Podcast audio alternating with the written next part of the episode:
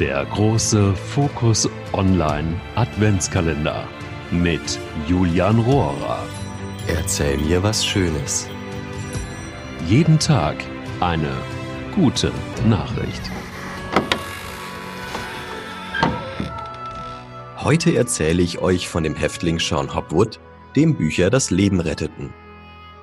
Als er 23 Jahre alt war, wurde der US-Amerikaner Sean Hopwood wegen bewaffneten Raubüberfalls zu einer Gefängnisstrafe von zwölfeinhalb Jahren verurteilt.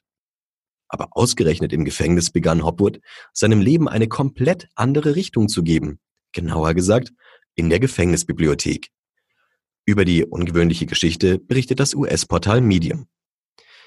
Der Häftling entdeckte bei einem Job in der Bibliothek sein Interesse für rechtliche Themen.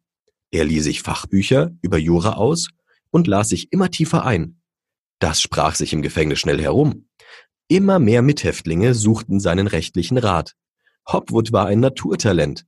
Er verhalf seinen Knastbrüdern zu deutlichen Hafterleichterungen. Einige wurden mit seiner Hilfe sogar früher aus dem Gefängnis entlassen. Als er entlassen wurde, fühlte er sich bereit für ein neues Leben. Er studierte Jura und wurde später sogar als Anwalt zugelassen. Heute kämpft Hopwood dafür, dass sich das Gefängnissystem in den USA endlich ändert. Es ist auch klar warum. US-Gefängnisse sind überfüllt. Wer einmal dort landet, hat auch nach seiner Freilassung kaum eine Chance auf ein normales Leben und landet wieder dort. Hopwood fordert daher, Straftätern nun eben eine neue, zweite Chance zu geben. Ähnlich wie er könnten viele Häftlinge so ihr Leben ändern und etwas Positives zur Gesellschaft beitragen, wenn man ihnen nur die Möglichkeit dafür gibt.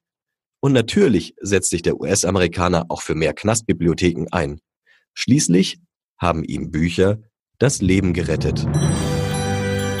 Der große Fokus Online Adventskalender mit Julian Rohrer. Auch morgen wieder.